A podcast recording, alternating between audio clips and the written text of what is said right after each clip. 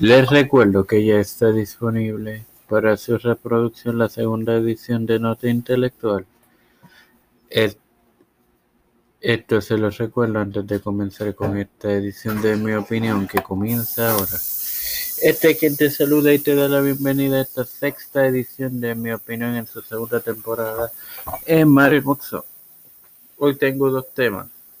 Primeramente, quiero tocar sumeramente la controversia generada el pasado martes cuando el licenciado Manuel Moraza, el representante de la hoy acusada, representante del movimiento Victoria Ciudadana, Mariana Nogales Molinelli, eh, hiciera de sobre tanto Néstor Duprey como de el secretario general y representante del Partido Nuevo Progresista, Carmelo Ríos Santiago. Eh, el abogado eh, declaró lo siguiente. Si no hay inconveniente con PETA, aprovechen que están trasladando los animales del zoológico de Mayagüez para que le den, pongan Néstor Dupré y Carmelo Ríos. Ok, en primera instancia, yo espero no extenderme mucho en este comentario porque pues sobre el mismo hice una columna en mi perfil. El que quiera leer dicha columna puede buscarme por Mario Yermoxo y ahí podrá leer la misma. People Petra, que es una organización sin fines de lucro de los derechos animales, de los animales, disculpen, y el, el nombre completo es People for the Ethical Treatment of Animals. Como todos sabemos, Moraza, al lo que se refiere es que en todos estos pasados meses han estado trasladando a los animales del ya desaparecido zoológico de Mayagüez por el cierre de este. So, el representante Carmelo Ríos respondió a este comentario en una entrevista declarando lo siguiente, yo le pido le voy a pedir al compañero en la profesión que haga un acto de contrición y se disculpe. Bueno, es parte de la columna. En fin, lea la columna y lo que voy a agregar aquí es los comentarios están de más. Decirle animal a una persona porque tú difieras de ella es una ofensa. Antiético, antiprofesional, inhumano. Así que, señores, eh, no tenemos que por diferir de las personas insultarle, porque cuántas veces en los años que ustedes me siguen, yo he diferido del propio Carmelo Río, de el propio gobernador de Puerto Rico, Pedro Pierluisi, y de otros políticos, no tan solo del Partido Nuevo Progresista, sino del Partido Popular, del, eh, eh, del independentista puertorriqueño, incluso de, de todos los partidos.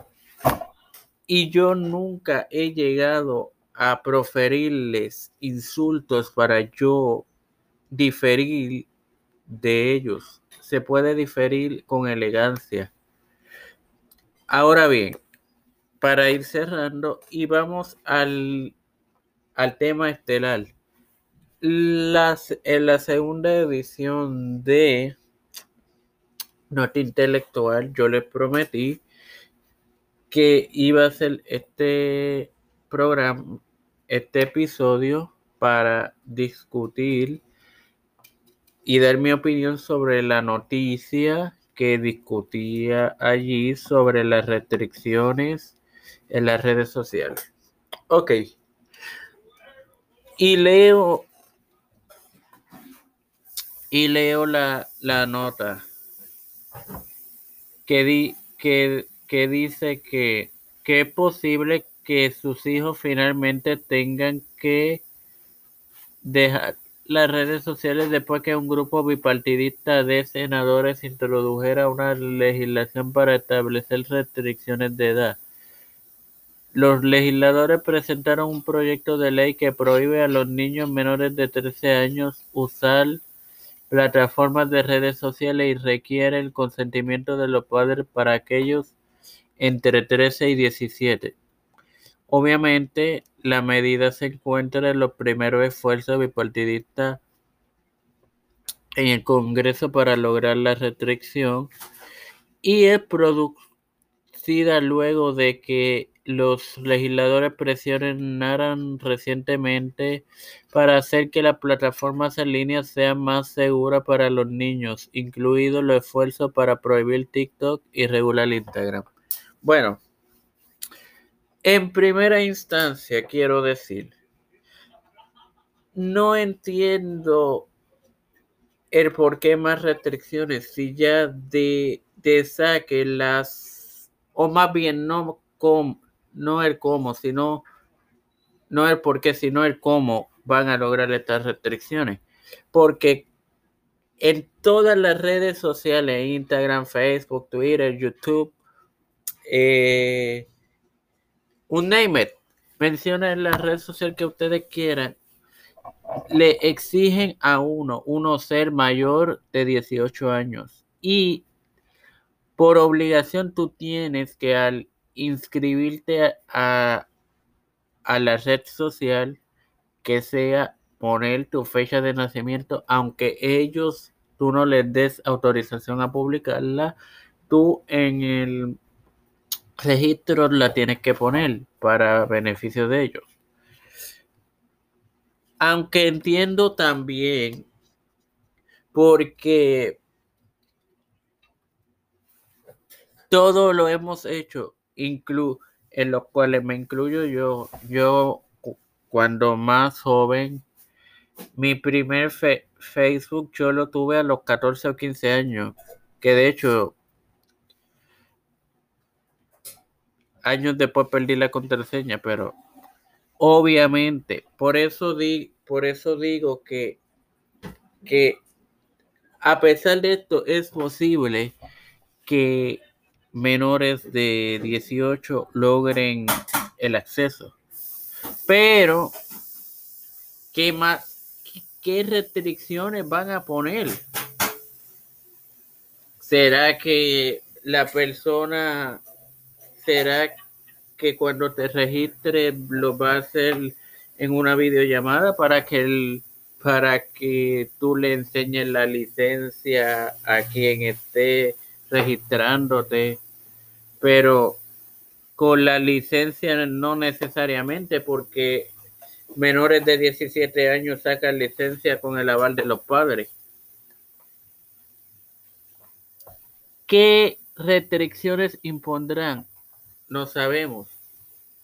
Si, y sobre todo si se logran, porque recuerden lo que es Meta, lo que es uh, Google, estas empresas invierten en los congresistas en sus campañas. Que obviamente eso hace más difícil que por más que, que ellos como personas realmente tengan una buena intención en restringirla, no van a perder millones de dólares porque política es política y el dinero es necesario. Los millones de dólares que puedan dar Meta o Google o, la eh, um, la compañía matriz de, de la red social que sea pueda darles a ellos. Porque recordemos, una, si, si en Puerto Rico y en países del Caribe y Latinoamérica las campañas son tienen gastos millonarios. En Estados Unidos son billonarios, entiéndase, miles de millones de dólares lo que se gastan en las campañas. Hay que tener en cuenta eso. Yo no estoy en contra de que restrinjan, porque como todos todo hemos visto desde el pasado año y este, han habido ciertos eh, retos de en TikTok donde niños han escapado de sus hogares para obtener el reto y subirlo a esa red.